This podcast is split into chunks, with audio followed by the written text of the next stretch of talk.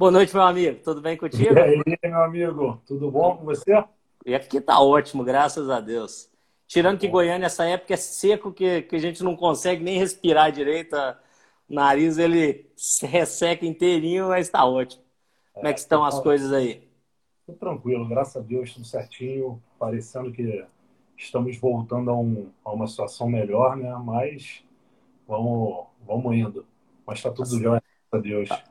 Está sendo uma retomada lenta, mas a gente já começa a notar que ela está acontecendo. Né? No início a gente imaginava aí é, 30, 60, 90 dias e aqui em Goiânia, por exemplo, no, o primeiro lockdown que nós tivemos foi dia 15 de março. Então hoje, dia 15, a gente já está completando seis meses, cara, de, dessa vida maluca aí. Mas vamos, vamos seguindo, né?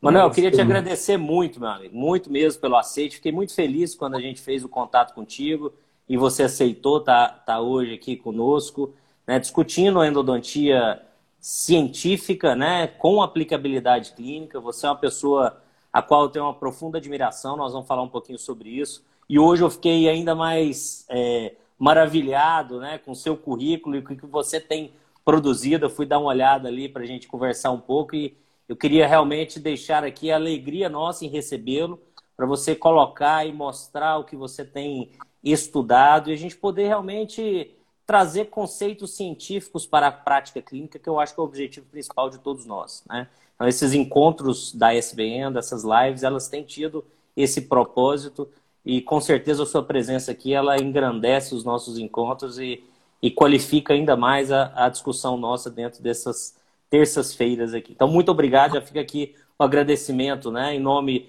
nosso aqui de Goiânia, da organização do Congresso, mas principalmente dos diretores da Sociedade Brasileira de Endodontia, professor Marco, professor Gavini e toda a diretoria que, que né, avalizou o seu nome e realmente todos ficaram muito felizes com o seu aceite. Ô Daniel, eu que agradeço né, é, a toda a sociedade, os nomes dos seus é, diretores, dirigentes e também, é, em especial, a organização do, do congresso desse ano, aí de Goiás, você, professor Estrela, Júlio, todo mundo que está envolvido aí na, né, nessa organização de forma brilhante. E para mim sempre vai ser um prazer né, poder estar tá, tá contribuindo um pouco com a instituição que representa nós endodontistas brasileiros, né, que é a SBEndo, que é a instituição que, que é, vai ajudar a gente, que está ajudando e que sempre vai, vai estar tá colaborando para o nosso pro engrandecimento da especialidade. Te agradeço muito pelo convite. Muito bacana. Acho que a, a, a, Sociedade Brasileira de Endodontia ela nos representa, né? Então, o endodontista, aquele que ama endodontia, sendo especialista ou não, né, ele, ele precisa se unir em volta dessa sociedade né, e, e, compartilhar realmente todas as suas dúvidas, angústias, porque a sociedade ela, ela está aí justamente para apoiá-los e, e, trazer uma endodontia né, melhor para o brasileiro, para aquele paciente, para o profissional que busca ali dentro da, da sociedade algum, alguma orientação. Né? Então, isso tem sido feito brilhantemente pelo professor Marco, professor Gavini e toda a diretoria atual da sociedade. Então, realmente é muito bacana né? estarmos nos unindo em volta da sociedade. Isso precisa continuar, a gente precisa manter esse foco. Né? Então, é, é muito bacana mesmo. Hoje você comentou do congresso, eu vou aproveitar esse nosso encontro, porque as dúvidas surgem, o pessoal tem tido muitas dúvidas sobre o curso pré-evento.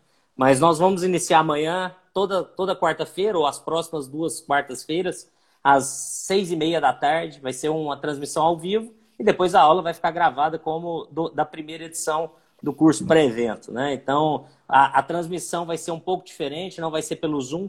Nós vamos fazer a transmissão dentro do site da sociedade. Então, justamente para fortalecer institucionalmente, é o mesmo login de associado. Você vai entrar no site da sociedade, vai ter o link e vai poder acessar e, e, conversar e aprender muito com esses gigantes que estarão reunidos amanhã. Né? Então, isso é muito bacana. Imperdível mesmo, imperdível isso daí.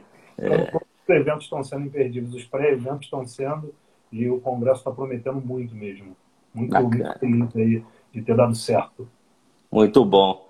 Manuel, uma, um dos nossos objetivos aqui, a gente tem deixado isso muito claro, além de discutir né, o assunto, que é o tema da live, é, nós conhecermos um pouquinho mais dos nossos convidados, né, quem está aqui conosco, e que possa falar principalmente da trajetória né, que, é, que é muito comum nós vermos as pessoas né, já, já prontas, né, já no, no, no estágio avançado de, de, na carreira, mas entender o processo é muito importante. E hoje eu estava dando uma olhada ali no seu currículo, já te conheço, te admiro há muito tempo, mas realmente você é uma pessoa né, que tem produzido de uma forma monstruosa. É uma carreira que a gente pode chamar de meteórica, mas muito bem sedimentada. Né? Então, realmente fica uma admiração muito grande. Eu vi que você hoje né, tem mais de 240 trabalhos publicados. Eu, eu, eu, peguei o primeiro trabalho seu, eu vi que é uma média de mais de 25 trabalhos por ano, cara. Então, isso é uma, é uma produção e uma contribuição científica fenomenal, né? Então, a endodontia hoje ela já, já te deve também por essa, esse avanço no conhecimento que você tem ajudado a, a acontecer e essa proeminência da endodontia brasileira, né? essa projeção da endodontia brasileira é, o mundo afora. Então, é, eu queria que você contasse um pouquinho como foi essa trajetória sua lá desde a formatura, escolher a endodontia, é, ter a sua formação inicial no Rio, você foi para São Paulo depois, teve um tempo fora do país e hoje se restabeleceu no Rio e tem, tem trabalhado e pesquisado daí. Conta para nós um pouco da sua trajetória. Daniel, eu, eu, eu, gosto de falar um pouco disso porque não foi nada muito planejado. As coisas foram acontecendo. É, eu me formei, eu gostava de endodontia, mas não tinha ideia de me especializar em endodontia, mas as oportunidades foram acontecendo. Né? Endodontia, primeiro profissionais, eu trabalhava com um professor que precisava de alguém para fazer endodontia para ele, e ele me convidou, já fazia estágio com ele há um tempo, ele era um protesista, é, eu comecei a fazer endodontia com ele, e aí senti a necessidade de me aperfeiçoar, fiz uma atualização, e aí a coisa foi acontecendo na especialização, e, e aí fui convidado para dar uma aula, para dar algumas aulas de especialização, e falei, ó, tem que é, melhorar isso daqui, como que eu vou melhorar, né? Vou fazer um mestrado.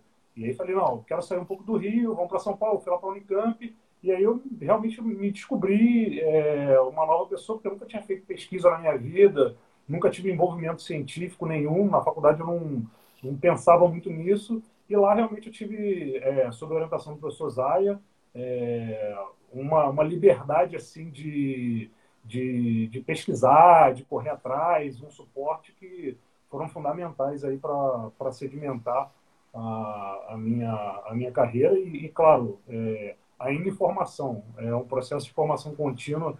Eu, eu sempre falo que tem muito arroz e feijão ainda para comer até, até que a gente alcance aí é, a endodontia de, de grande nível como, como os profissionais é, que inspiram a gente, né? os grandes nomes que inspiram a gente. Mas a gente tenta fazer um, um trabalho sério, um trabalho é, é, que, que não seja uma coisa é, não sedimentada. A gente tenta exatamente isso, fazer um, um, um, trabalho que, que sedimente e que tenha uma aplicabilidade clínica é, e, que, e que gere essa translação da pesquisa para a clínica cada vez maior. Sempre é, pensando na nossa especialidade, sempre pensando em fazer com que a nossa especialidade cresça e nunca o contrário.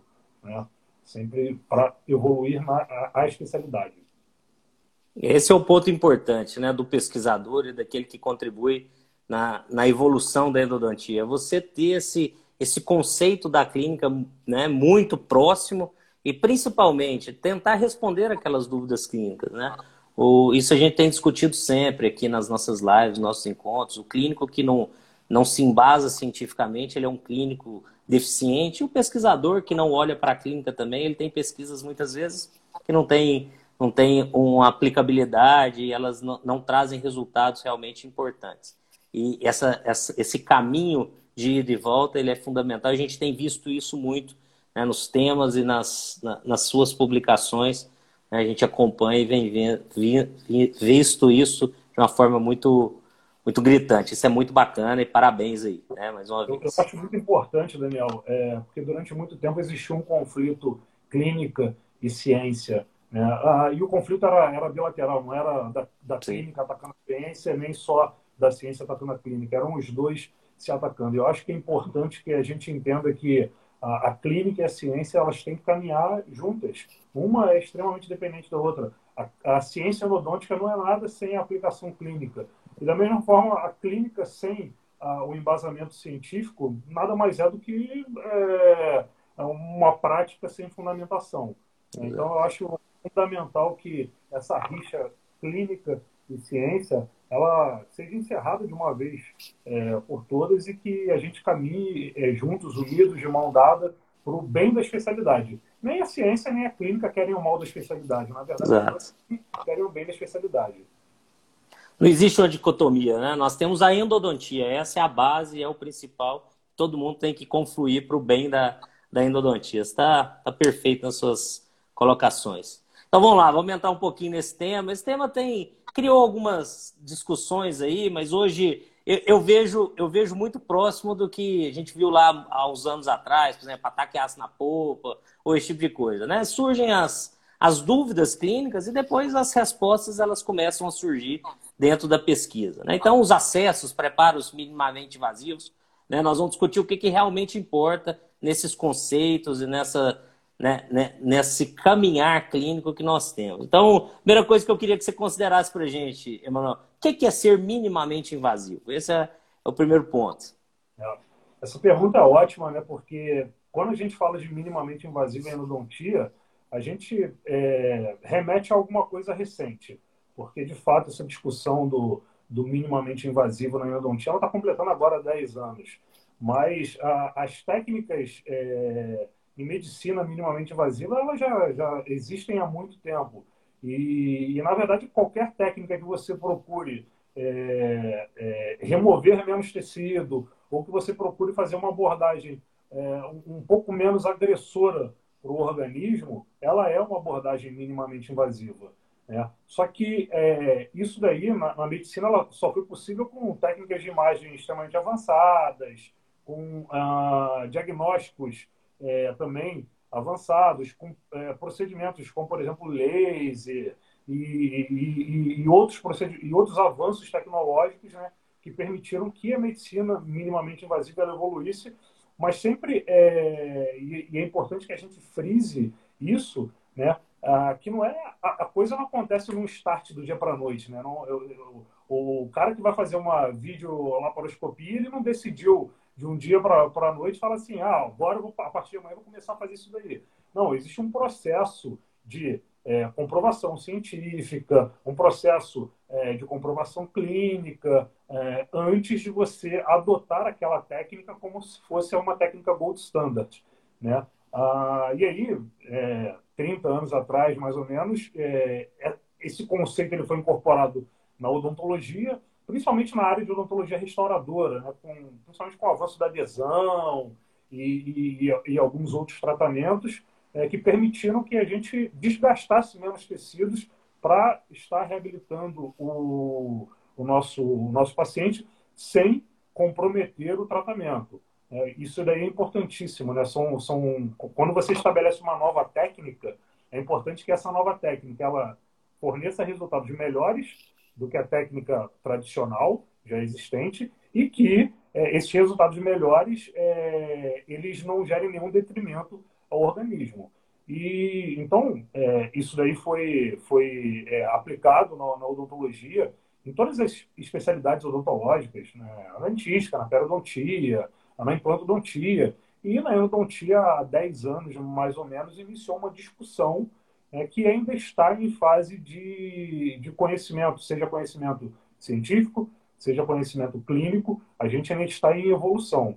Ah, é importante que, que a gente lembre né, que qualquer é, área médica ou odontológica é, ela, ela é passível de mudanças. Né? Mas essas mudanças elas têm que ser muito, muito bem estudadas, muito bem avaliadas antes de serem empregadas clinicamente. Mas é, a endodontia minimamente invasiva hoje seria, é, de forma geral, numa linha geral, seriam procedimentos, protocolos clínicos, é, no qual você remove é, o mínimo de tecido sadio é, para você executar o tratamento de alguma patologia, sem, em, é, em contrapartida, comprometer o tratamento dessa patologia. Então, você não pode comprometer o tratamento dessa patologia. Isso seria o conceito teórico de uma endodontia minimamente invasiva a gente vê esse conceito muito focado nos acessos, né? Então, acesso minimamente invasivo. Mas ela está restrita aos acessos? né, o, o, o, a endodontia minimamente invasiva relaciona-se apenas com, com, os acessos é, endodônticos? Na verdade, não, né, Daniel? Na verdade, é, o, o, o, primeiro tema, assim, amplamente discutido, certamente foi o acesso, é, que foi tópico aí, e, e até hoje é, é, muito estudado. A gente está estudando aí bastante. Outros grupos do, do Brasil e do mundo estudam também bastante essa questão do acesso, e a gente vai conversar ainda hoje, certamente, sobre isso. Mas é, é possível ser minimamente invasivo em diversos aspectos da endodontia como por exemplo no preparo, que talvez seja aí a, a nova gama de discussão dos próximos anos, ah, nas técnicas cirúrgicas, nas técnicas de retratamento, nas técnicas de irrigação ah, e em diversas outras terapêuticas relacionadas à endodontia. Né? Ah, o que é preciso é talvez ter um pouco de calma antes de você começar a considerar ser minimamente invasivo em qualquer etapa do tratamento endodôntico. Ah, é importante ser minimamente invasivo? Certamente é importante, mas a gente tem que entender os limites do quão minimamente invasivo a gente pode ser.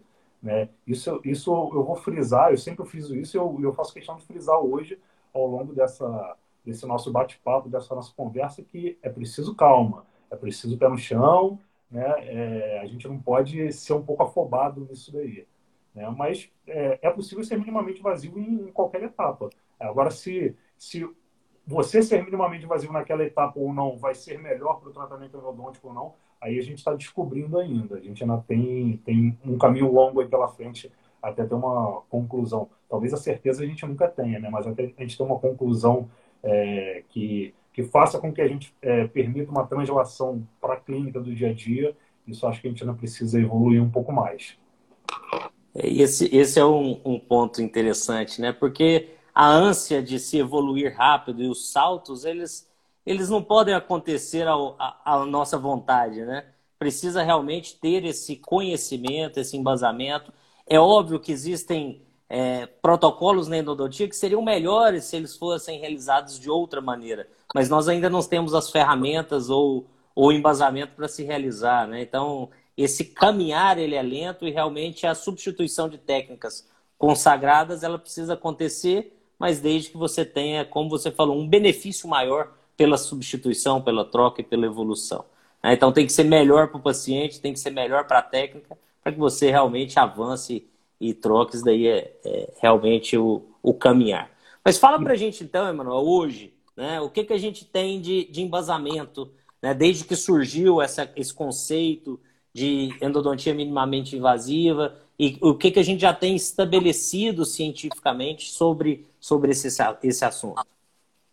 Daniel, é, o acesso em específico, né, ele começa a ser discutido em 2010 num trabalho clássico do Clark do Cademy, né, que eles mostram uma série de casos clínicos é, e em alguns desses casos clínicos eles é, é enfatizam a importância de preservação de teto de câmara pulpar. Ah, isso tudo baseado não em ciência, baseado em um, um senso lógico de que se você remove menos dentina, você, em, em, em consequência, estaria é, preservando melhor a resistência à fratura de um elemento dentário.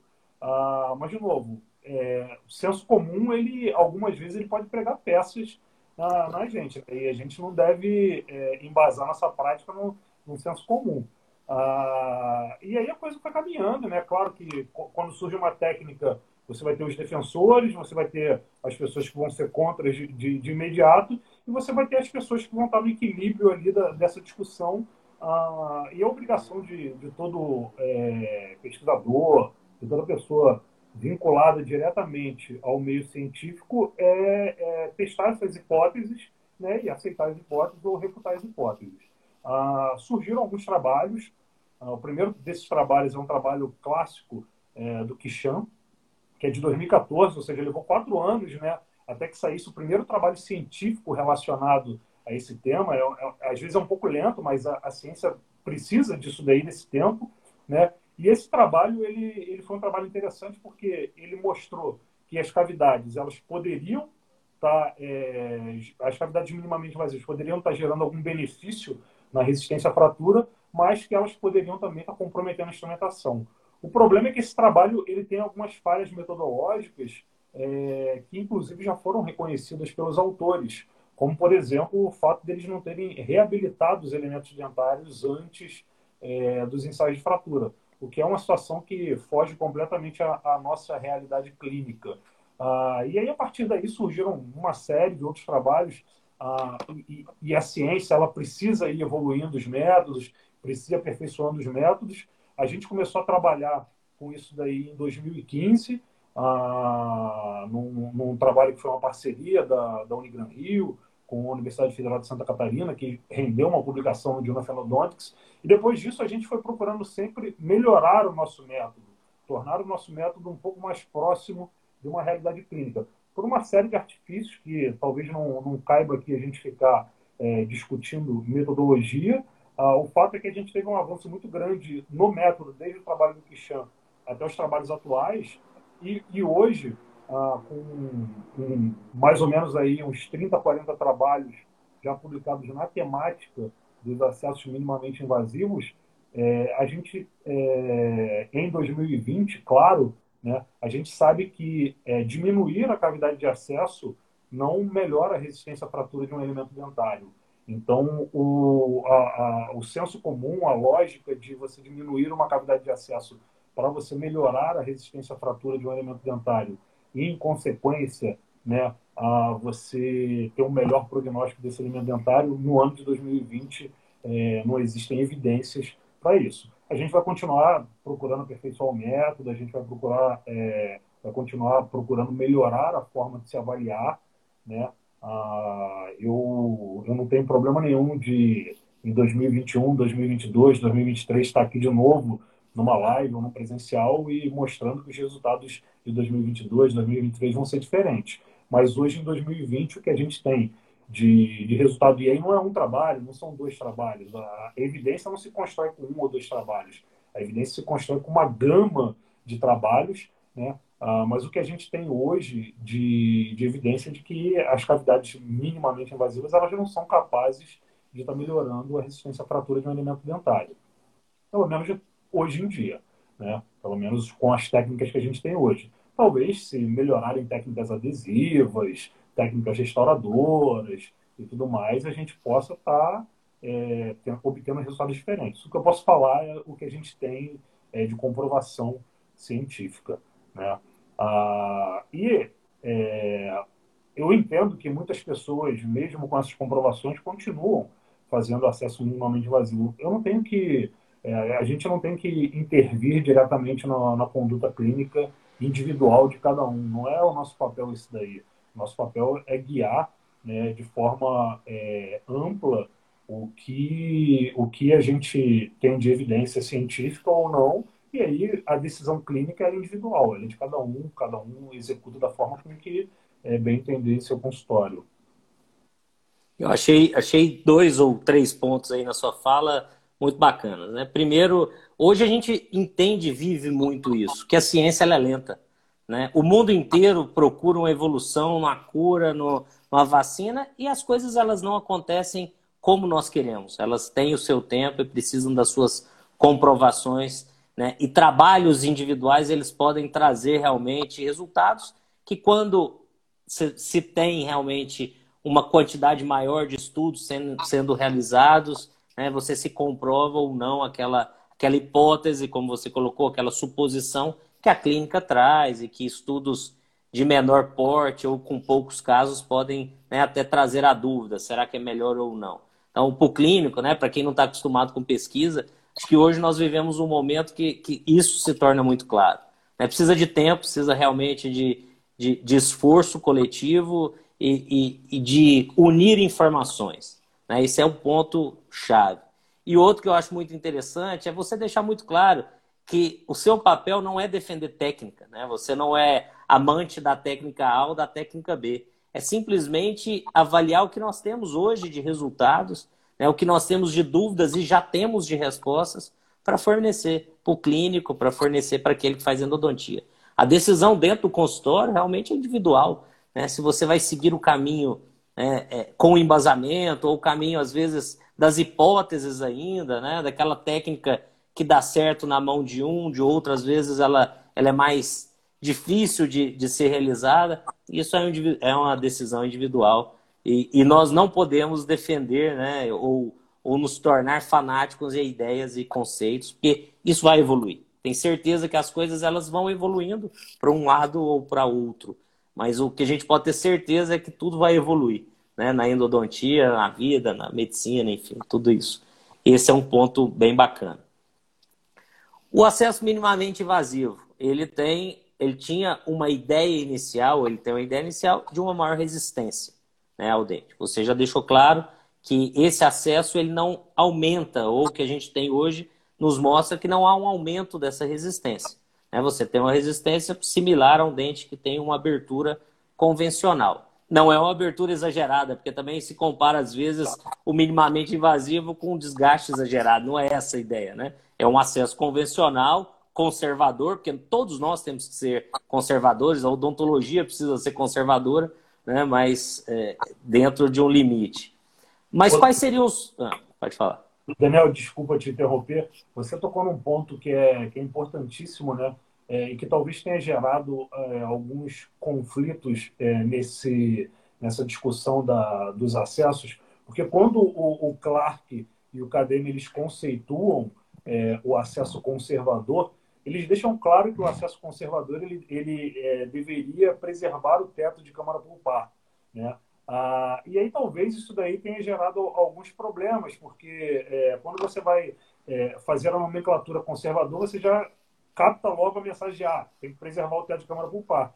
E na verdade, é, eu, eu, eu nem tenho utilizado o termo conservador por conta de, de, desse, desse problema de terminologia. Inclusive, a gente fez um trabalho de classificação de nomenclatura, ah, mas eu, eu acho, de, de forma bem bem breve. Eu acho que hoje o que a gente pode é, talvez estar usando como terminologia é o acesso contemporâneo. Né? Okay. até tive uma conversa com o Cássio é, Moraneto sobre isso, né? E, a gente chegou talvez num, num, nessa nomenclatura. Por quê? Porque hoje a gente tem tecnologias né, e a gente tem ferramentas, e aí não é só quem tem uma tomografia computadorizada, só quem trabalha com microscopia, não é isso.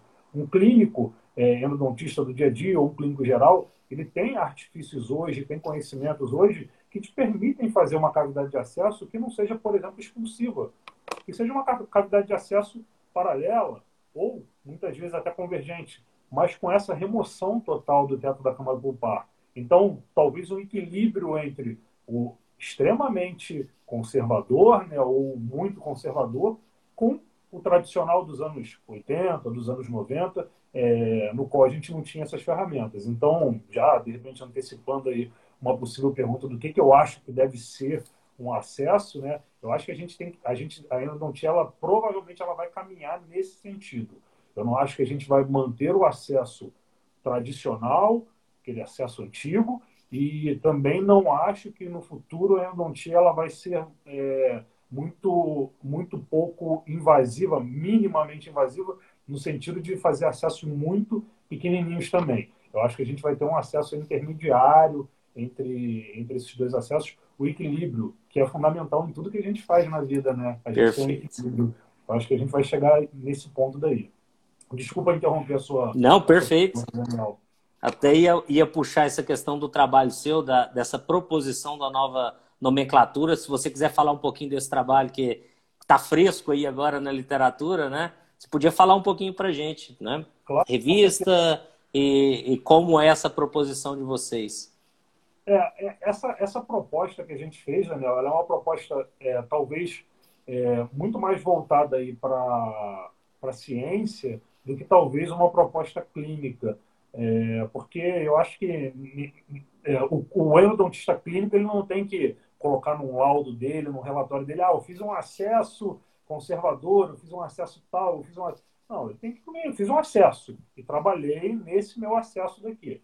É, mas do ponto de vista científico, muitas vezes a gente tinha é, é, algumas falhas de comunicação é, metodológicas mesmo. Ah, eu comparei X com Y. Ah, mas o que você chamou de ultraconservador, eu chamo de, de conservador. O que você chama de tradicional, eu chamo de, de conservador. Né? Então a gente fez essa proposta de classificação para que a gente pudesse comparar de fato futuramente os estudos, né? Então, eu faço um estudo aqui, o cara faz um estudo na Itália, o outro faz um estudo nos Estados Unidos, mas a gente vai tentar padronizar essa terminologia.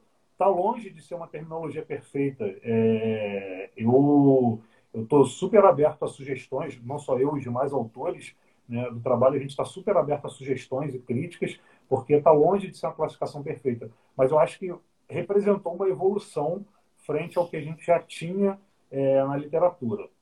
E aí, além da gente fazer essa classificação, a gente fez toda uma análise crítica né, dos, dos resultados que a gente tinha até o momento, né, até o ano de 2020, é, sobre os acessos minimamente invasivos. E a primeira reflexão foi essa que eu mostrei, é, que a gente discutiu anteriormente, de que você não tem um, uma melhora, um benefício na resistência à fratura, mas a gente teve achados também muito interessantes é, de possíveis prejuízos é, relacionados aos acessos minimamente invasivos.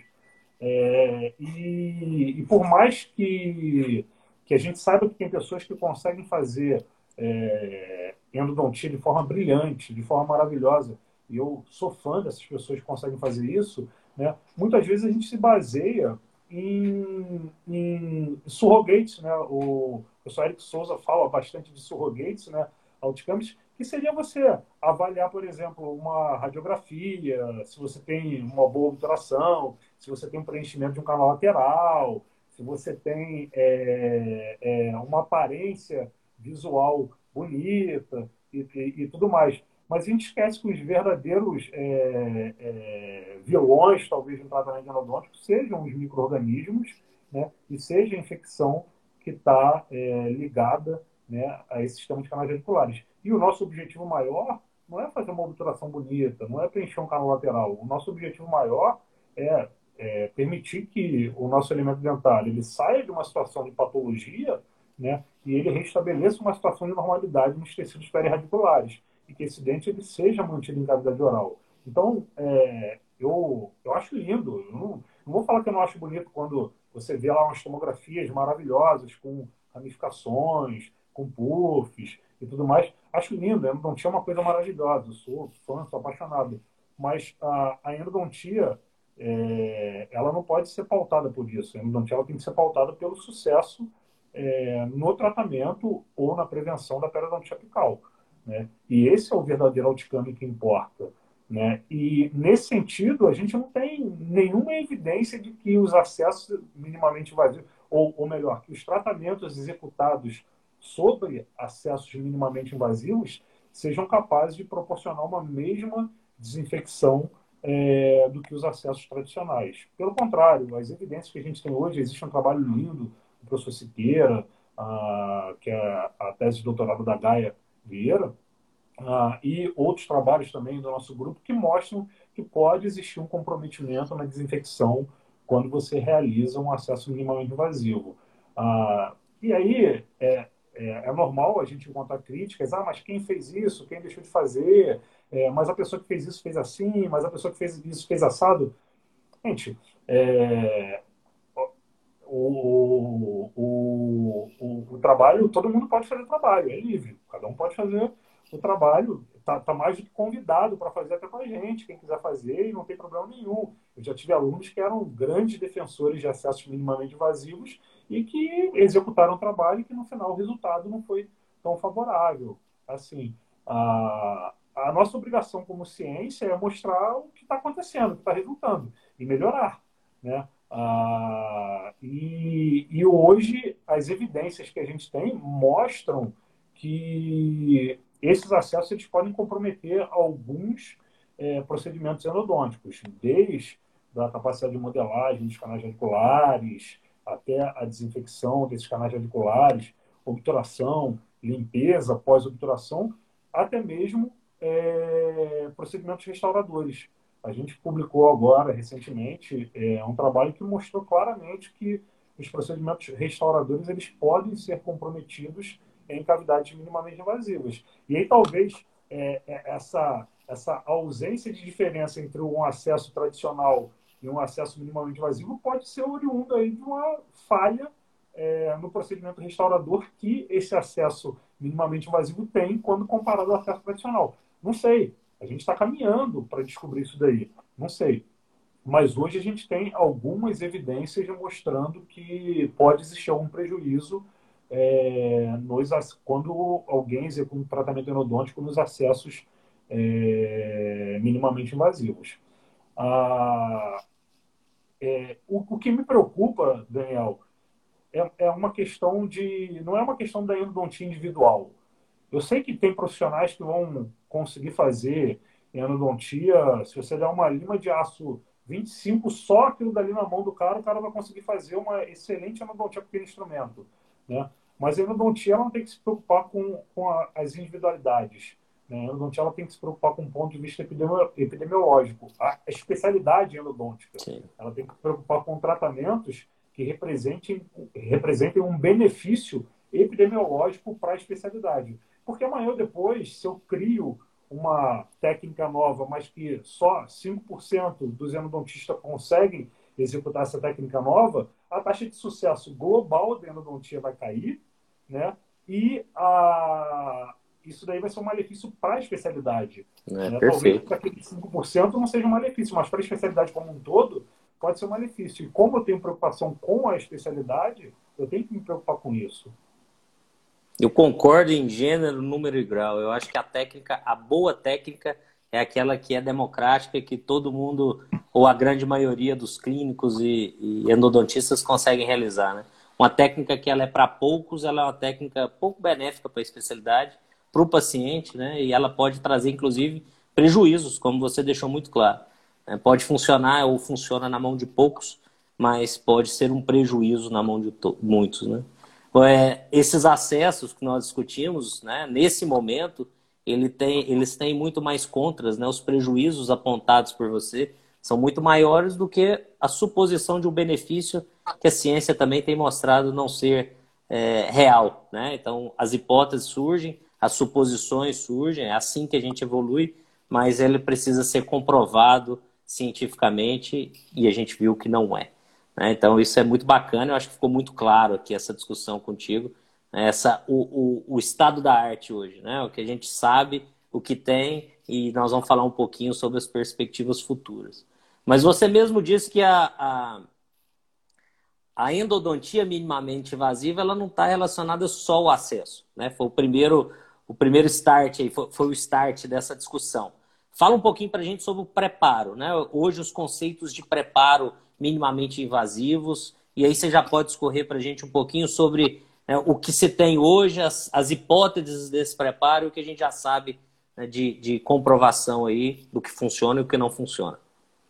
Beleza, Daniel. É, ótima pergunta é, e um, um, ótimo momento para isso daí. É, porque agora a gente está vendo uma invasão né, de novos instrumentos com novas propostas né, de preparo minimamente invasivo. É, é aquela coisa, né? É, sem críticas à indústria, porque quem sou eu para criticar a indústria, de forma alguma, ela é sempre muito benéfica para a especialidade, mas a indústria tem a necessidade de lançar é, novidades, porque são as novidades que, que vão gerar talvez novos lucros, novas perspectivas e, é, e possibilidades de você abocanhar ali uma parcela do, do, do público endodôntico. E agora está surgindo uma uma grande tendência, principalmente é, de é, empresas, de indústrias, ainda muito pouco embasada cientificamente, de preparos né, minimamente invasivos, principalmente relacionados ao baixo taper, né, ah, mas também relacionados ao baixo tipo, ao baixo é, tamanho de preparo apical. Ah, vamos, vamos dividir né, essa, esse pensamento, esse raciocínio. Primeiro no, no, vamos primeiro falar do taper e depois falar no, no TIP. Né? Ah, no taper, a gente tem basicamente zero evidência robusta sobre é, a possibilidade de você trabalhar é, em endodontia com, com instrumentos de baixo taper. É, na verdade, a gente tem algumas coisas é, relacionadas a, a, metodologias um pouco falhas, como, por exemplo, capacidade de limpeza, mas usando neve, é, microscopia de varredura é, e, e, alguns outros estudos é, bem preliminares que compararam papers diferentes, né? Ah, e, e, a gente trabalhou agora, recentemente, com, com instrumentos de baixo taper. E os nossos resultados não foram muito legais. Né? Os resultados demonstraram que instrumentos com taper 3 é, comprometeram é, muito a capacidade de, de, de, modelagem dos canais radiculares, no sentido de você diminuir consideravelmente o percentual de áreas tocadas quando você trabalhava com instrumentos com, é, como, por exemplo, um taper 6, um taper 8. Né? Então, é, claro, é um estudo, de novo, é um trabalho. É um trabalho, não é evidência. Então, não posso falar que a gente tem evidência contra os instrumentos de baixo taper, mas a gente também não tem nada favorável ainda aos instrumentos de baixo taper. A dica que eu sempre dou é, vai com calma. Né? É, pisa, coloca o pé no chão, é, reflete, pensa. É, o que eu estou fazendo até agora está sendo legal, está sendo importante, é, eu estou conseguindo obter bons resultados com o que eu estou fazendo agora. É, será que é a hora já de eu mudar imediatamente para um novo instrumento, para um novo sistema, é, para um preparo com baixo taper? Ou será que é a hora de eu esperar um pouquinho mais, esperar os resultados começarem a acontecer, né? Ah, esperar um pouco mais de embasamento e, e daqui para frente mudar, né? Essa é a primeira dica que eu dou. Ah, e isso relacionado ao taper. Não estou fazendo críticas a sistemas específicos, não, não, não, vou fazer isso daí, eu não, eu não tenho conflito de interesse nenhum, é, mas eu também não, não, não, preciso falar mal de ninguém. É, o, o, o, ponto do taper é porque existe, da mesma forma que com os acessos, existe uma preocupação de que é, se você tem um taper muito acentuado, você pode remover uma dentina desnecessária né, e você pode enfraquecer o elemento dentário. Ah, a, a verdade é que a gente também não tem evidência nenhuma mostrando que você trabalhar com Temper 8 ou trabalhar com Temper 3 vai ser melhor do ponto de vista de resistência à fratura de um elemento dentário. A maioria dos estudos, ou é, me arrisco a dizer, a totalidade dos estudos, não é capaz de mostrar uma diferença na resistência à fratura quando você trabalha com Temper 6 e quando você trabalha com Temper 3. Eu acho muito difícil se encontrar essa diferença porque, na verdade, o percentual de dentina removida é muito parecido, né? E a gente tem alguns dados relacionados a isso daí. É, então, eu não, eu não. Aí eu já estou dando a minha opinião, pessoal. Eu não vejo com bons olhos ainda a gente trabalhar com preparos de baixo taper. Minha opinião, né, baseada no que a gente tem de evidência, muito pouca, né? É, e aí, minha opinião é principalmente porque a gente tem pouca evidência. Então, se a gente tem pouca evidência, a gente não tem que mudar o que está dando certo, né? Ah, e aí, nesse ponto, é importante porque a gente fala muito de fratura. Né? Ah, vamos baixar o taper por causa de fratura, vamos, é, vamos diminuir a cavidade de acesso por causa de fratura. Mas se a gente pegar os trabalhos de survival, eu não estou falando de sucesso, eu estou falando de survival, de sobrevivência de um dente na cavidade oral. Né? E um dente fraturado ele não sobrevive à cavidade oral, porque o dente fraturado ele gera prejuízos enormes é, no dia a dia do paciente. Né? Mas se a gente pega a taxa de survival de um tratamento endodôntico, a gente beira os 98%, 99%. Né? É, talvez não no acompanhamento de 30, 40 anos, mas no acompanhamento de 10, 15 anos, a gente beira aí 98% de survival, não é sucesso. Né? E o sucesso é bem parecido, né? O sucesso a gente está falando aí de, de 90 a 95, dependendo do profissional. Né? Então, será que é a hora da gente é, colocar essa responsabilidade da fratura no endodontista? Né? Será que o, o endodontista, porque da forma como está sendo feito, o endodontista está colocando a responsabilidade da fratura sobre ele mesmo. Né? Então é o endodontista dando chicotada nele mesmo.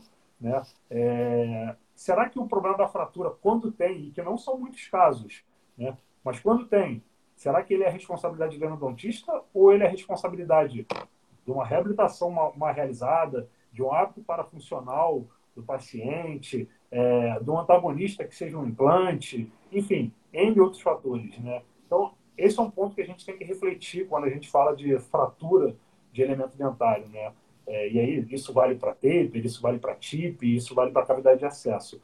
Né? Eu acho que o endodontista ele tem que é, amadurecer um pouco mais essa ideia e entender um pouco mais os mecanismos de fratura. Eu não estou falando que um dente tratado endodonticamente ele não fratura. Nem estou falando que um desgaste excessivo ele não pode gerar uma fratura de um elemento dentário. Claro que pode, né? mas eu não sei se é, a grande parte dessas fraturas é por uma causa endodôntica de fato.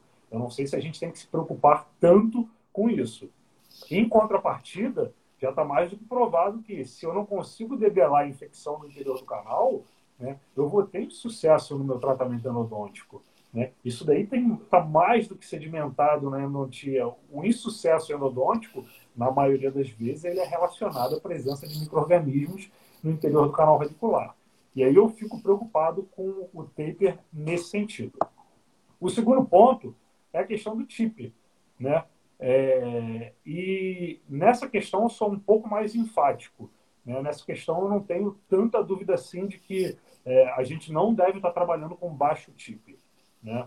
Ah, e aí eu não estou falando de limite apical. O limite apical é uma questão filosófica, cada um entende bem aonde tem que parar o seu, a, a sua instrumentação, no menos dois, no zero, no mais dois, a gente não vai entrar nesse mérito. Eu estou falando de terminar, por exemplo, uma instrumentação com um instrumento 20, um instrumento 25 só, né, em detrimento a tipos um pouco maiores, principalmente nos casos que a gente tem infecção. Nos casos de biopulpectomia, isso não me preocupa tanto, né? ou, ou, na verdade, não me preocupa nada, né? porque se você tem ali uma condição de, de normalidade, você não tem que, na verdade, debelar a infecção, você tem que evitar é, é, gerar problemas, contaminação interior desse canal. Agora, o que me preocupa é em casos que a gente tem uma infecção, que a gente tem uma patologia perirradicular, né, e a gente querer trabalhar ali com o instrumento 20, com o instrumento 25 e querer imputar né, o nosso sistema de irrigação, os nossos métodos de agitação como é, é, maiores responsáveis pela desinfecção.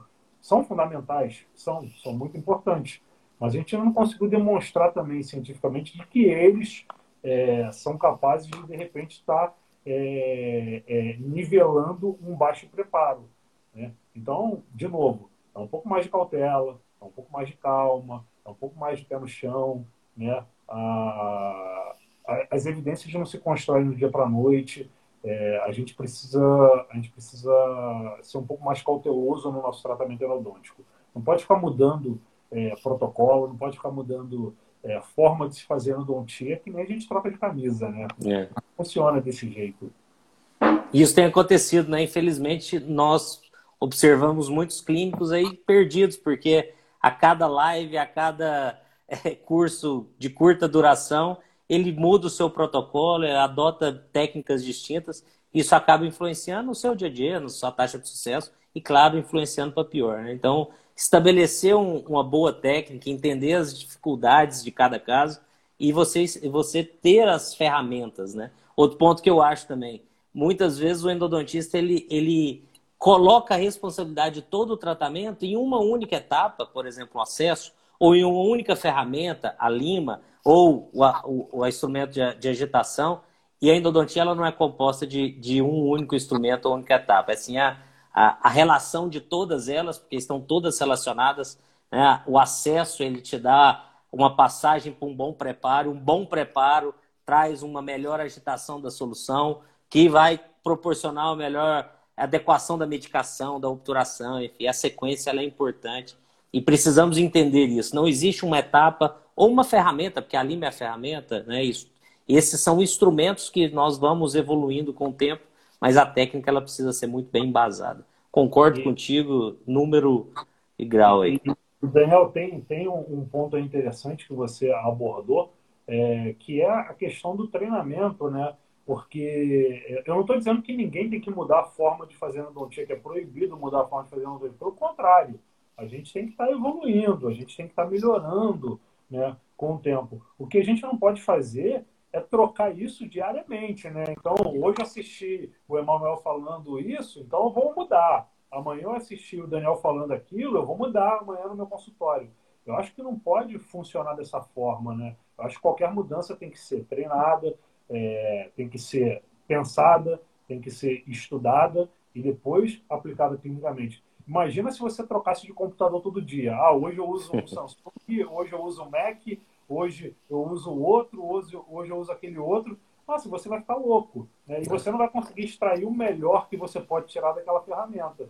Para você extrair melhor, você tem que conhecer bem aquela ferramenta, treinar bem aquela ferramenta e entender bem como ela funciona. E isso daí vale para tudo, né? Para instrumento, para técnicas de obturação, para técnicas de irrigação e tudo mais. Né? É, é conhecer muito bem aquilo dali para que você consiga é, extrair o melhor da, daquela técnica.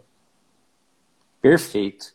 É, um dos nossos objetivos, quando nós, lá em março, começamos essas lives, esses encontros aqui na, na SBN, era justamente é, a sociedade assumir um papel importante de levar um, um conhecimento qualificado né, para o clínico, o objetivo principal, aquele que está lá na ponta, que está atuando, que está atendendo o paciente, que ele possa conhecer realmente o, né, a endodontia em alto nível e protocolos, ou né, protocolos às vezes não é o ideal, mas realmente o embasamento das etapas operatórias e que ele pode extrair. E a gente vê um, um apelo muito forte num tema específico que a gente aborda hoje, da, da, dos acessos minimamente invasivos ou da endodontia minimamente invasiva, principalmente em redes sociais e, e alguns né, é, locais assim de, de alta exposição. Fala um pouquinho para a gente por que, que você acha que existe esse apelo tão grande desse assunto especificamente. Daniel, é, a, a, rede social ela é, ela é muito importante para o conhecimento. Né? É, ainda mais, a gente a gente está vendo isso agora, a gente está conversando aqui de, de endodontia numa rede social. Né? Então a gente não pode nunca jogar pedra na rede social, a gente vai estar tá se afetando também. Uh, o grande problema da rede social é que a rede social não tem filtro. Né? Então o, o filtro tem que ser um filtro muito individual. Né? Uh, o que acontece com os acessos minimamente invasivos, especificamente nesse ponto, né, é que não existe nenhuma dúvida de que fazer um tratamento endodôntico sobre um acesso minimamente invasivo é muito mais complexo, é muito mais difícil do que você fazer um acesso tradicional. Ah, eu mesmo, vira e mexe, eu estou tendo que fazer, mesmo que seja laboratorialmente, mas a gente hoje trabalha com modelos simulados, né? Então, tem toda aquele, aquela problemática ali. Eu, eu entendo o, quanto é difícil fazer esse acesso minimamente invasivo. E, querendo ou não, quem faz um tratamento sob essa perspectiva é, do acesso minimamente invasivo conquista uma visibilidade grande. Né? Ah, e aí, é, existem N fatores da pessoa querer essa visibilidade. Né? Pode ser por ego, e que não tem problema nenhum. É, pode ser por algum benefício indireto. Né? Então, hoje eu posto essa cavidade de acesso minimamente invasivo, amanhã eu vou dar um curso de acesso minimamente invasivo, ou amanhã eu vou ser convidado para dar uma aula sobre cavidades minimamente invasivas. O porquê em si, ele é muito multifatorial. O fato é que o acesso minimamente invasivo, por si só, ele é atrativo para a rede social, porque ele é uma técnica difícil né, de ser executada, uma técnica que demanda uma complexidade um pouco maior para ser executada. E isso daí gera uma consequência direta aí de, de um forte apelo é, midiático, de um forte apelo é, é, é social. A gente está é, com alguns trabalhos no qual a gente está tentando ver o quão fortes são, é, porque, como eu falei, é possível extrair bons conhecimentos das redes sociais. Né? Então a gente está trabalhando agora no, no sentido de ver é, o quão fácil é você extrair um bom conhecimento e qual o quanto de coisa boa você consegue extrair, mas o quanto de coisa ruim você absorve. Né? Então a gente está é, tentando absorver isso. O, o, Ricardo falou aqui, né, como, como você diz, modinha. Eu, eu uso muito esse termo, né? É uma modinha. E, e o, o professor Pépora, é, eu, eu nunca tive o, o, privilégio de escutar ele falando isso, mas já escutei muitas pessoas é, que contam essa história que ele diz né, que a endodontia ela fica correndo atrás do próprio rabo. Né? Então, as modinhas elas vão se reinventando. Né? Então, é, hoje é um instrumento minimamente invasivo, é, daqui a pouco vai voltar lá um instrumento de alto taper, daqui a pouco vai voltar de novo minimamente invasivo, vai voltar isso, vai voltar aquilo. E aí a rede social contribui muito com isso daí, né? principalmente para alavancar né, essas modinhas. Então, é, é, é, eu acho que é, a problemática é assim, não sei se é, se é uma problemática, né? Na verdade, se torna um problema a partir do momento que você não consegue filtrar o que é correto e o que é errado. Também não estou julgando o que é correto, o que é errado. De novo, caso clínico, cada um faz da forma com que bem entender em seu consultório, né? Ah, é diferente de eu chegar num palco e falar, se você não fizer dessa forma, você vai estar fazendo errado. Aí existe uma responsabilidade é. disso daí, né? É, mas no consultório, cada um pode fazer o jeito que quer. não, não, não, eu não tenho que fazer julgamentos é, a, a, respeito disso daí. Mas é, um, é uma dinâmica interessante, é algo que, que precisa ser estudado, essas questões da rede social. Mas o, o, o minimamente invasivo tem um apelo, assim como, é, por exemplo, tudo que você alcunha como bio vai ter um apelo também é, forte em rede social. Então, se eu amanhã alcunhar é, um bioacesso, ele vai ter um, um, um, apelo muito forte na rede social. É o simples fato de você ter esse prefixo bio, ele já te, já te traz esse apelo comercial, aí, é, esse apelo é, de rede social forte. É, perfeito. As pessoas elas precisam escolher os seus curadores, vamos assim dizer, né? É difícil às vezes para o clínico ter esse conhecimento científico, por exemplo, que você tem, esse acompanhamento do que sai né, de pesquisa e de avanço, mas que ele escolha bem os seus curadores, aqueles que vão trazer essa informação né, qualificada, seja em congressos, em cursos, em redes sociais. Acho que uma grande vantagem que nós tivemos nesse momento foi que mais pessoas vieram para as redes sociais e pessoas boas, que às vezes tinham um receio né, de, de estar aqui nesse ambiente. Hoje a gente vê todo mundo participando e contribuindo de uma forma muito bacana aí para a endodontia. Isso para mim é, é, foi um, um grande avanço. Nós estamos chegando aí nos últimos minutos. Eu queria, antes da gente finalizar, que você falasse um pouco sobre as tendências futuras, né? nesse, nesse hall aí de, de, de coisas que nós discutimos. Como você vê aí o caminho dessa endodontia minimamente invasiva para os próximos anos? Daniel, eu acho que é, para o futuro, eu, eu, não, eu não consigo, é, eu, não, eu não vou poder te afirmar com 100% de certeza, seria impossível é, falar isso daí, mas eu, eu acho que a gente vai chegar num equilíbrio né, entre o velho tradicional, que para mim hoje já não é mais o tradicional, né, e o, o minimamente invasivo, digamos assim. Então a gente vai chegar num, num acesso contemporâneo, que vai ser um acesso possível de você estar tá realizando.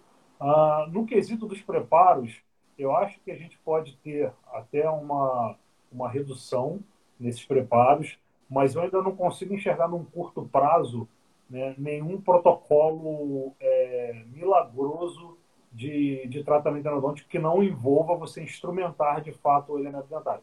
Estou falando no curto prazo, curto prazo 5 anos, 10 anos. Eu não consigo enxergar um protocolo milagroso com relação a isso. Até porque a ciência vai demandar um pouco mais de tempo para é, aprovar ou não esse protocolo. Ah, eu também acho que a gente vai chegar no equilíbrio né, entre instrumentos com taper muito acentuado e instrumentos com, com taper muito reduzido.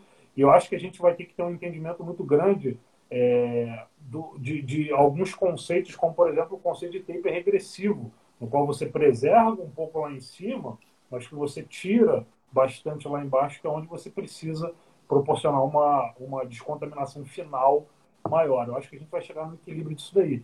E lembrar que é, não é só o, o, a questão preparo que interfere no instrumento, né? Existe a questão mecânica também, e isso foi muito pouco provado ainda, né? É, se, se talvez um instrumento com taper muito baixo, ele não seja, por exemplo, menos resistente às forças torsionais que vão estar sendo empregadas naquele instrumento. Isso ainda é, é, é, é muito, muito fraco é, de um ponto de vista clínico-científico. A gente ainda não tem um know-how muito grande. A gente sabe que com os instrumentos que a gente tem hoje, a gente tem baixas taxas de fratura. Com esses novos instrumentos, eu não sei. Eu não vou saber te dizer. A gente caminha nisso daí. Né? É, nosso objetivo sempre é proporcionar uma evolução para a especialidade. Ninguém, é, eu, eu não consigo imaginar um pesquisador ou um clínico sério que queiram o mal da especialidade. E eu, de forma alguma, eu quero o mal. Eu só quero que a especialidade ela seja muito respeitada e para a gente respeitar, a gente precisa embasar a nossa especialidade em evidências científicas. Sensacional essa última colocação sua. É realmente o, o caminho é um só. Né? Estamos juntos, todos de mão dadas, pesquisa clínica e grupos diferentes de pesquisa grupos que defendem filosofias diferentes, clínicas, né? O objetivo é um só, endodontia. Então, é, eu acho que foi uma live fantástica. Estou vendo os comentários aqui, estava tava lendo aqui, o pessoal realmente gostou muito, como sempre. Né? Você é uma pessoa, como a gente conversou no início, que tem uma clareza muito grande nas suas colocações e um embasamento monstruoso, né, cientificamente. Isso é muito, muito importante para nós endodontistas, né, ouvi-lo e, e aprendermos contigo sempre. Então, já deixo aqui o agradecimento, Emanuel, mais uma vez, pelo aceite, pela sua disponibilidade de estar aqui conosco. É, é, a Sociedade Brasileira de Endodontia ela tem é, trabalhado justamente para trazer informações qualificadas para o clínico. Eu tenho certeza que essa discussão nossa hoje foi riquíssima. Né? Para aqueles que entraram depois, a live fica gravada, nós deixamos no IGTV, nós transformamos ela em áudio para o podcast, então tá lá no trânsito, tá dirigindo, tá malhando, pode escutar novamente para poder absorver toda essa, como colocar aqui, uma surra de informações científicas, né? Então realmente foi fantástico. Muito obrigado mais uma vez e aí deixo para você finalizar. Daniel, é, agradeço de novo você é, pela gentileza aí de, de conduzir a live é, e agradeço imensamente a Sociedade Brasileira de Endodontia, sociedade que, de novo, representa nós, endodontistas brasileiros. Né? Eu sempre vou estar à disposição, sempre vai ser uma felicidade muito grande poder contribuir de qualquer forma com a sociedade. Então, agradeço ao presidente, professor Marco Húngaro, e à comissão organizadora, é, do, do SBN 2020. O seu nome, Daniel, o nome do professor Júlio, do professor Estrela, tá? Foi um prazer muito grande poder contribuir é, um pouquinho com, com a sociedade. Prazer foi nosso. Esse bate-papo foi fantástico. É sempre bom falar contigo. Te falei aquele dia por telefone. É muito bacana. Queria deixar só um recado para o pessoal. Curso pré-evento amanhã. O acesso é pelo site da SBN, é o site institucional. Nós colocamos o link, divulgamos, mas nós vamos enviar e-mail para todo mundo, mas é entrar na área do associado do site da SPN, que o link vai estar lá direto. Meu amigo, um grande abraço, uma boa semana para você e nos falamos em breve. Até mais. Obrigado. Tchau, tchau. Um abraço, gente. Tchau, tchau. Tchau.